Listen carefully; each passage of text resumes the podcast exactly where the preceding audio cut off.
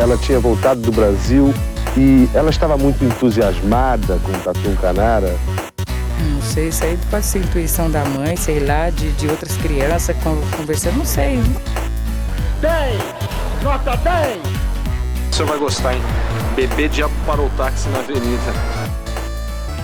Ao vivo? É muito pior. Eu sou a Camila Quintzel. E eu, Danilo Corsi. E no episódio de hoje eu vou contar para vocês a história de Maria Bonita, a primeira cangaceira, mulher de Virgulino Ferreira da Silva, o Lampião, que viveu com ele os principais anos do cangaço brasileiro. Na verdade, uma pessoa pediu recentemente episódio sobre o cangaço, e perdão, eu não consegui achar seu nome aqui por pura desorganização minha. Então nos conte quem você é e eu corrijo no próximo episódio. Aliás, quando você pediu, eu comentei que talvez fosse uma ideia fazer um episódio sobre cada um dos principais personagens, e a reação foi super boa. Então eu quis começar com a Maria Bonita. Espero que vocês curtam. Mas antes de começar o episódio, vamos dar um recadinho dos nossos patrocinadores. O primeiro é o siteguy.dev. Se você quer criar um site, aplicativo ou mesmo e-commerce parrudão, fale com o pessoal da SiteGuy. Eles podem te ajudar a desenvolver seu projeto, cuidar da hospedagem e até da manutenção de suas presenças digitais. Entre em siteguy.dev e se falar que veio daqui, ganhe um descontinho. Agora, Danilo, o que o Trinco nos mandou para hoje? O vinho de hoje é o Ponto Final Branco Vinho Verde DOC, um vinho português da região de Vinho Verde, que na verdade eu achava que era um tipo de uva, mas na real é uma região. E ele é produzido com as uvas Loureiro, Trajadura, Arinto é para ser bebido bem gelado e combina bem com frutos do mar. Ah, você compra ele por um link do Drinco a partir de 55 reais. Brinde história? Tchim, tchim. Tchim, tchim. O meu nome é Maria Bonita, mulher de Lampião. Sou rainha do cangaço de ponta de faca virada no chão. Bem, começando do começo. Primeiro, preciso dizer que esse episódio vai ter algumas descrições de violência e violência sexual. Então, se você tiver problemas com esses temas, pare agora.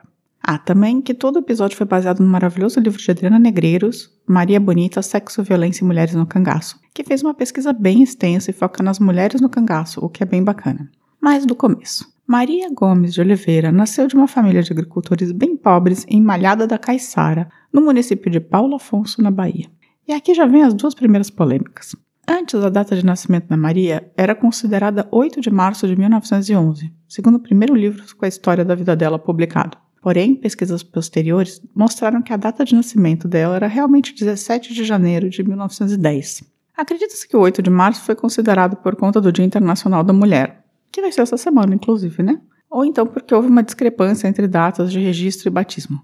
Oficialmente, hoje, né, ela nasceu em 17 de janeiro de 1910. E a segunda polêmica é sobre o nome Maria Bonita. Ela nunca foi chamada assim em vida. Nunca. O apelido de Maria Bonita veio, alguns dizem, só depois da morte dela. Outros dizem que já havia sido dado pela imprensa carioca, fazendo um paralelo entre ela e a Maria Bonita do romance de Afrone Peixoto, que tinha sido transformado em um filme em 1937. É estranho, né, Danilo, pensar que a Maria Bonita nunca foi chamada de Maria Bonita, né? Ah, mas assim, faz sentido. Faz porque, assim, a imprensa deu, deu lá o, o apelido, mas a gente tem a histórico há muito tempo, né? Sim. Então, Durante a vida, Maria Bonita foi chamada de Maria da Deia, que é um jeito comum no sertão de dar o nome do pai para o menino e da mãe para a menina. E depois, no bando de Lampião, ela é chamada tanto de Maria de Deia quanto de Maria do Capitão. Ou Maria só mesmo, né? Maria Bonita é posterior. Agora você já pode contar isso como curiosidade aleatória naquele seu almoço de família. Maria, então, nasceu lá em Malhada da Caiçara e cresceu nessa família de agricultores, em que seu pai, José Gomes de Oliveira, trabalhava na roça e como vaqueiro, e sua mãe, Maria Joana da Conceição, fazia também alguns trampos como lavadeira, além de cuidar da roça. Segundo a filha do casal, de 12 no total, a infância de Maria foi bem difícil, como vocês podem imaginar, né, que era uma infância nos anos 10 no sertão da Bahia. Uma pergunta. Hum. Se ela era Maria da Deia e a mãe era Maria Joana da Conceição, de onde vem a Deia? Não sei, chamavam a Maria, a Maria Joana de Deia. Ah, tá. Sei lá por quê. Sem luz ou água encanada, muitas vezes contavam só com o poço. Não tinham muitos recursos. Os irmãos de Maria eram Benedita, Antônia, Amália, Joana, Olindina, Francisca, José, Oséias, Arlindo, Ananias e Paulo. Mais tarde eu vou contar para vocês uma polêmica sobre os gêmeos Arlindo e Ananias. Mas Maria cresceu nessa casa pobre, segundo consta, tinha umas belas pernas e uns colchões que faziam dela desejada pela macharada. Assim, aos 15 anos de idade, ela se casou com o sapateiro José Miguel da Silva, conhecido como Zé de Neném. Acontece que Zé de Neném não era o melhor marido que uma pessoa podia ter, ainda mais quando a pessoa tinha 15 anos de idade, né? E assim, eu sei que ela era criança, né? Mas assim, é também uma questão de época, né? Vamos considerar isso, que é o começo do século XX. Zé Neném vivia bebendo no prostíbulo, sumia de casa por dias e quando voltava chegava a bater em Maria de Ideia. O pai dela gostava do genro por ter uma profissão, não era apenas um lavrador, como quase todo mundo no lugar. Mas a mãe não gostava nada do jeito como o genro estava cuidando da sua filha. Nessa época, os cangaceiros já eram uma força a ser temida e Lampião era o principal nome, depois de ter dado o posto de Sebastião Pereira, também conhecido como Senhor Pereira, que tinha sido o cangaceiro mais temido do sertão. Sim, houve o padre Cícero e se aposentou em 1922, não sem antes passar a batuta para o seu seguidor mais corajoso, Virgulino. Então Lampião basicamente herdou o cangaço em 1922 e a partir de lá ele só ampliou o seu poder. E aqui já vale também entender, na verdade, que os cangaceiros eram bandidos, né? Gente que ia de fazenda em fazenda roubando, matando, estuprando e causando muita violência. Por outro lado, o cangaço também era um tipo de movimento de resistência. Os cangaceiros eram miseráveis que viam no banditismo um tipo de saída para a vida de miséria absoluta. E o cangaço criou relações com os mesmos coronéis de quem roubavam e também com as forças policiais, né? Tipo, uma relação bastante corrupta, falando Desde sempre. friamente, assim. Tanto é que uma coisa que eu posso até dizer aqui é que, por exemplo, as armas do cangaço, como até hoje as armas da milícia, como até hoje um pouco das armas do tráfico, vinham das armas do exército que o, os soldados vendiam para para os cangaceiros, sabe? Para conseguir uma grana. Desde sempre. Então é isso. Quem se ferrava mesmo nessa situação toda era o lavrador normal, né? Porque assim, tinha o coronel, tinha a força policial e tinha os cangaceiros. E aí esse cara ficava no meio de todo mundo, apanhando de tudo que era lado. Bem, mas voltando para Maria da Déia. Ela, desacorçoada com o relacionamento com Zé de Neném, largou o marido. Aí Lampião passou pelo território e prestou atenção na moça, que era, como eu disse, uma sertaneja mais clara, o que era muito valorizado na época, né? E até hoje também. Até hoje, né? E com um corpo muito bem feito, segundo relatos. E aí eles começaram um namoro, lembrando que ele era uns 12 anos mais velho que ela. Então, nessa época, ela deveria ter uns 17 para 18 anos e ele beirando os 30. Depois de um tempo, Virgulino resolveu mudar as regras do bando e trazer Maria com ele para dentro do cangaço, o que não acontecia antes. Então, a partir de 1930, Maria se juntou ao grupo, tornando-se a primeira mulher cangaceira. A princípio, muitos dos cangaceiros chiaram, né? Com o argumento de que o cangaço não era lugar para mulher e tal.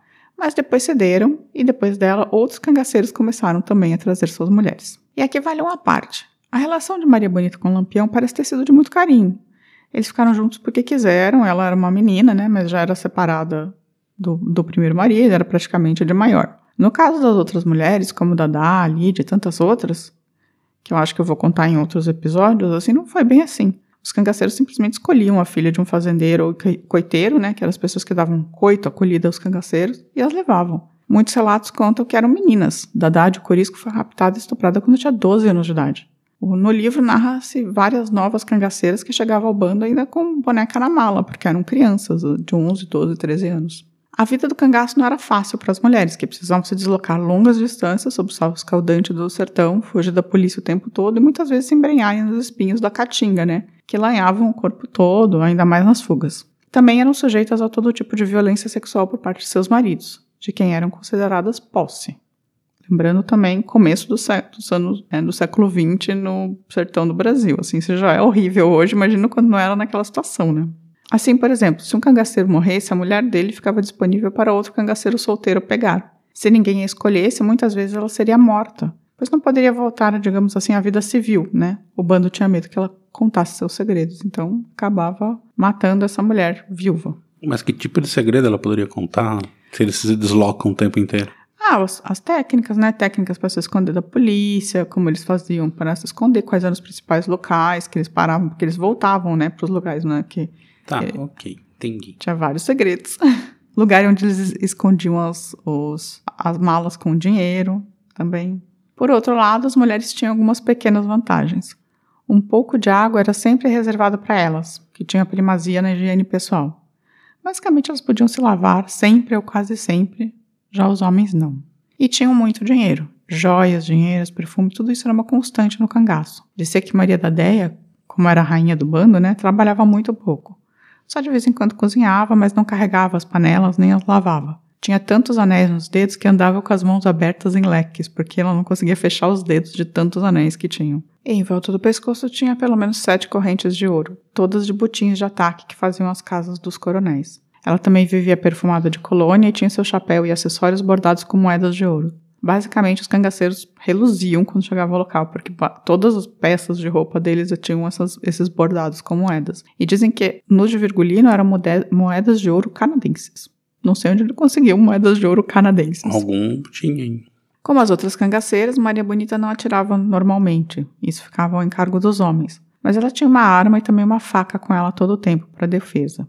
Andando com o homem e fugindo dos macacos, como os cangaceiros chamavam os policiais, Maria foi ferida várias vezes. Tá mais, talvez a mais importante tenha sido um tiro que tomou nas costas em uma fuga. Mas ainda assim, mulher forte, ela se recuperou em poucos dias e voltou à labuta. Então, assim, elas também, né, eram atingidas com frequência nessa. Porque, assim, era basicamente isso. Os policiais com as volantes indo atrás dos, dos cangaceiros e eles fugindo, e quando estavam no momento mais tranquilo, é, iam e assaltavam as casas dos coronéis. Né?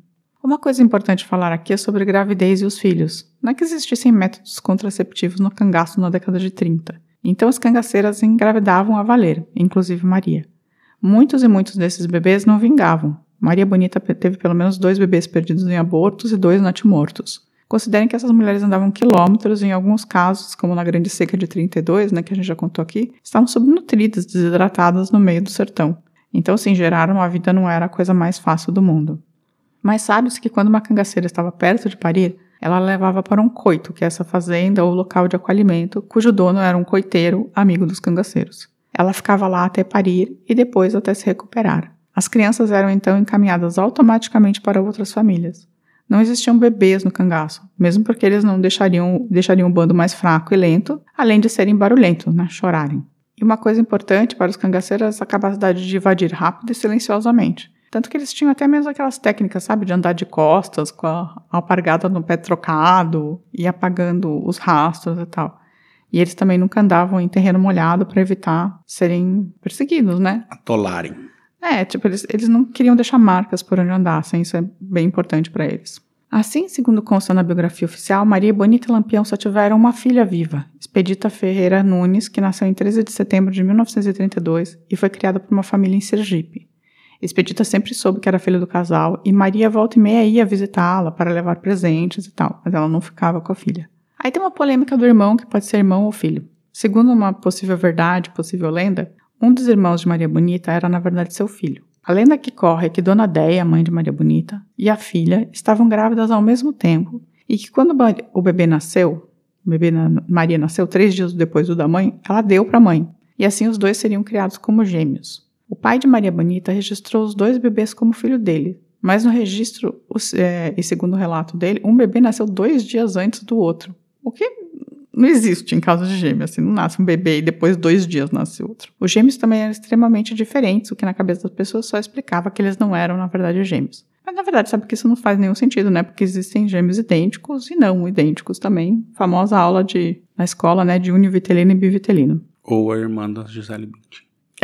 Ou do Ashton Kutcher também. Também. O Ananias, que era esse irmão que acreditava talvez ser filho da Maria Bonita com o Lampião, ele tentou fazer alguns testes de DNA na vida, mas todos foram inconclusivos e ele já faleceu. Então pode ser que esse fosse um filho de Maria Bonita com Lampião criado pela avó ou não. Essa é uma polêmica. Bem, agora a gente vai aos finais, os anos finais da vida de Maria Bonita no cangaço com o Lampião. Acho que podemos dizer que, ele, que, eles tiveram anos mais calmos, em que fizeram menos ataques e ficaram mais na moita, né? E outros mais pesados, de muita fuga e correria entre Alagoas, Bahia, Sergipe e Pernambuco. A partir de meados dos anos 30, Benjamin Abrão, cinegrafista e fotógrafo, se uniu ao grupo por quase um ano, fotografando e fazendo pequenos filmes sobre como era a vida dos cangaceiros. Isso teve um lado positivo, né, porque trouxe essas imagens históricas para a gente até hoje, mas também chamou muita atenção das autoridades, né? Porque meio que desmoralizava o Estado que já tentava há 15 anos quase capturar esses caras sem sucesso. Tanto é que o filme do Benjamin Abrão ele foi apreendido pelo governo. Nunca veio a público, só depois, né, que veio a público. Assim, talvez depois das imagens do Benjamin Abrão terem vindo, principalmente as fotografias, né, a público, as forças policiais recobraram suas iniciativas para tentar caçar os cangaceiros. Primeiro, o grupo de Azulão caiu e suas cabeças decepadas foram exibidas em frente à delegacia de Monte Alegre. Aí essa exibição de cabeça se transformou num modo da polícia comemorar a morte dos cangaceiros.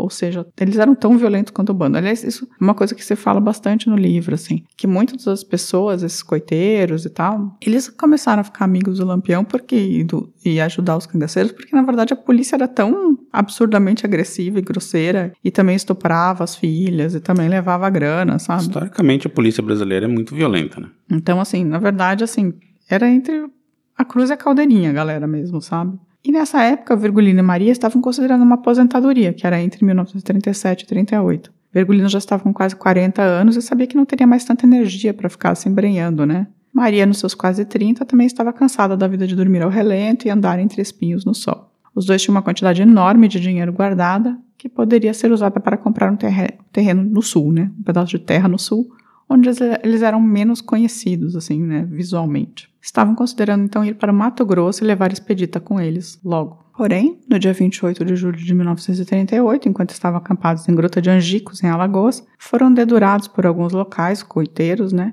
que perceberam um homem fazendo uma compra muito grande na feira. E aí eles foram atacados de surpresa por forças policiais. Lampião foi um dos primeiros a morrer com um tiro na cabeça. Maria Bonita tentou fugir e levou um tiro na barriga e outro nas costas, e ficou agonizando. Então, o mesmo volante que a atingiu, José Panta de Godoy, veio com a faca e a decapitou quando ela ainda estava com vida. Onze cangaceiros morreram nesse ataque e tiveram suas cabeças expostas por meses, primeiro na prefeitura de Piranhas, depois em desfiles pelo estado e depois no museu quando já estavam em avançado estado de decomposição.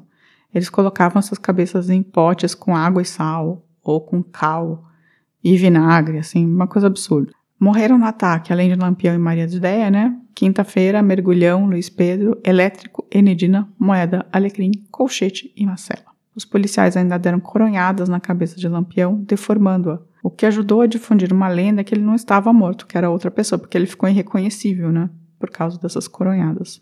E agora vem a parte pior, viu, gente? Atenção. Os corpos foram deixados no local, né? Tiraram a cabeça, mas deixaram os corpos no local para os urubus.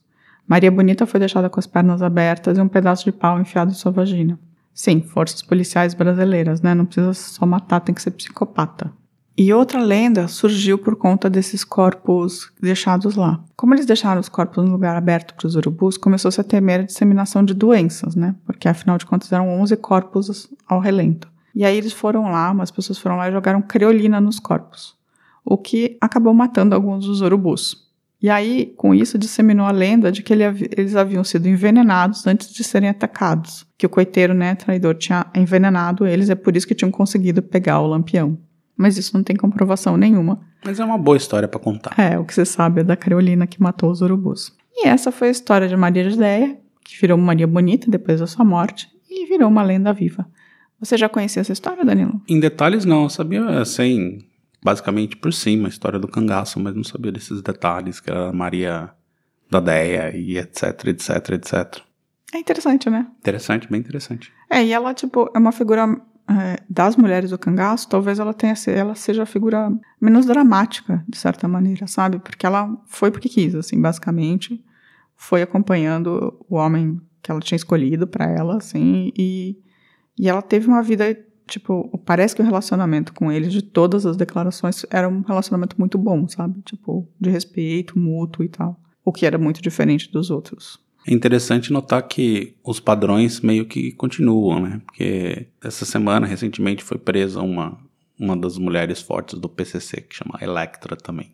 E aí é uma história muito similar, assim, tipo, pessoa pobre que se junta a um grupo pra Sim. Enfim, Não, se você pensa, alternativa, né? Você pensar no, no, no, tráfico é muito igual, sabe? Tipo, tem uma galera com muita grana, tem uns, uns ferrados, e a pessoa vê uma solução no, no, tráfico, que vai ganhar, vai ganhar dinheiro e sair desse universo de pobreza extrema, e eles se juntam a esse grupo pra, pra traficar e tal, e roubar. Ou assim, é, o banditismo como saída social, né? Como saída social, assim.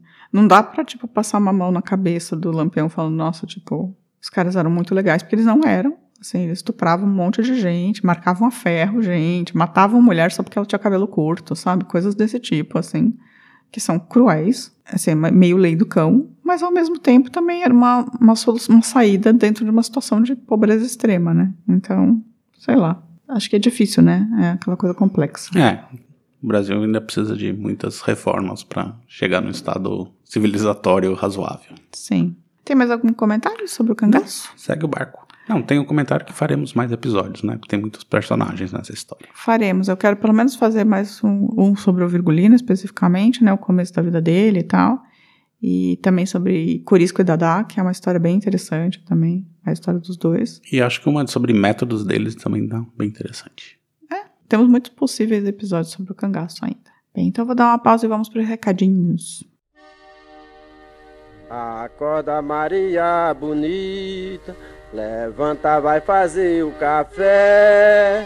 E o dia já vem raiando e a polícia já está em pé.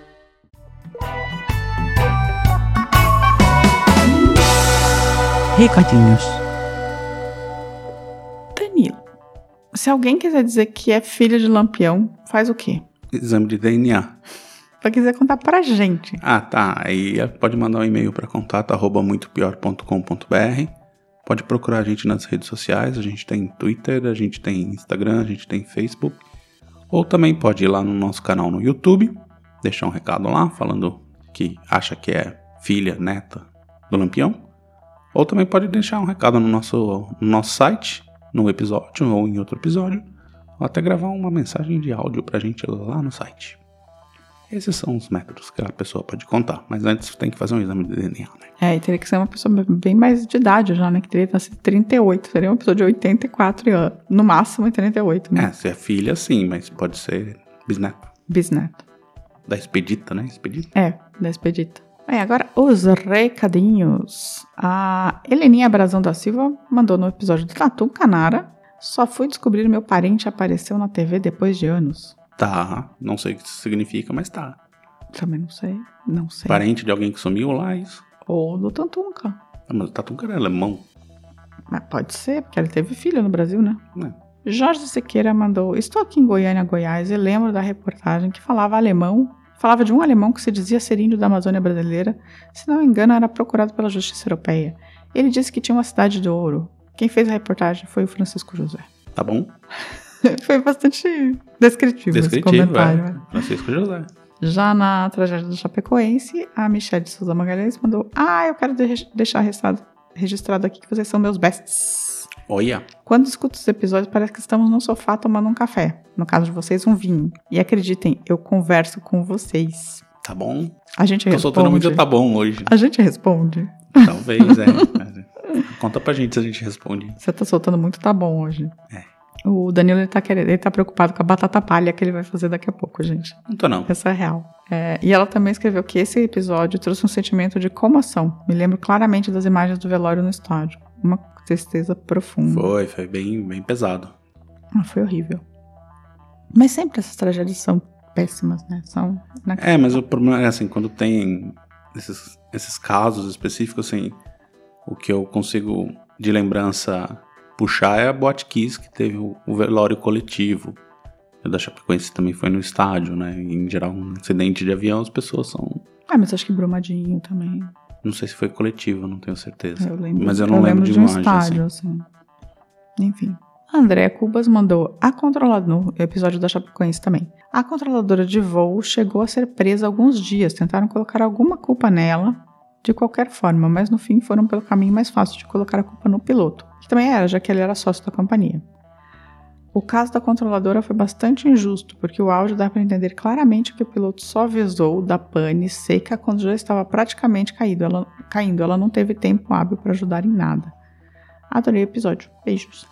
É verdade, esse caso aí da controladora, ela chegou a ficar presa algum tempo, mas assim, não tinha como acusá-la de nada, porque o cara avisou em cima da hora, quando ela falou, tá, a pista tá livre, o cara já caiu. Ah, não, mas eu tinha falado daquela outra que aceitou lá, que o cara falou, ah, não vai ah, dar certo. Ah, tá, não, da, da, da Bolívia. Da Bolívia. Sim, sim, ela também, mas é assim, tinha que ser presa mesmo. Confia. vai, confia. E ela comenta também no episódio da história do jogo do bicho. Borboleta 13 corre hoje. Não sei se ficou sabendo, mas essa figura faleceu ano passado. Eu tinha birra porque não tinha uma vez que eu andasse na rua 15 e a infeliz não berrasse no meu ouvido. Beijocas. Explicações. É, para quem é de Curitiba, na rua 15, que é a principal rua calça- calçadão da cidade, tinha uma senhorinha que ficava vendendo o jogo do bicho. E ela ficava gritando: Borboleta 13, borboleta. Era tipo assim, mas tipo, a infância de todo mundo em Curitiba, dos anos 80, 90 e até 2000, passa por essa voz de velha fumante gritando borboleta 13 em algum momento. Aí a futura diva mandou fotos dos bichinhos dela, na verdade, vídeos dos bichinhos dela, enquanto tava passando o episódio, assim, no fundo, e aí tinha a gatinha Denise, o Leopoldo, que também era um gatinho, e depois o Bartô, que, que era um cachorrinho, que ficou triste porque o pai tinha saído e ele ficou lá sozinho. Então era tipo os bichinhos ouvindo o episódio, eu achei muito fofo. A Beleza de Ferpa mencionou a gente no story, mandou, fez story com a gente, o William também.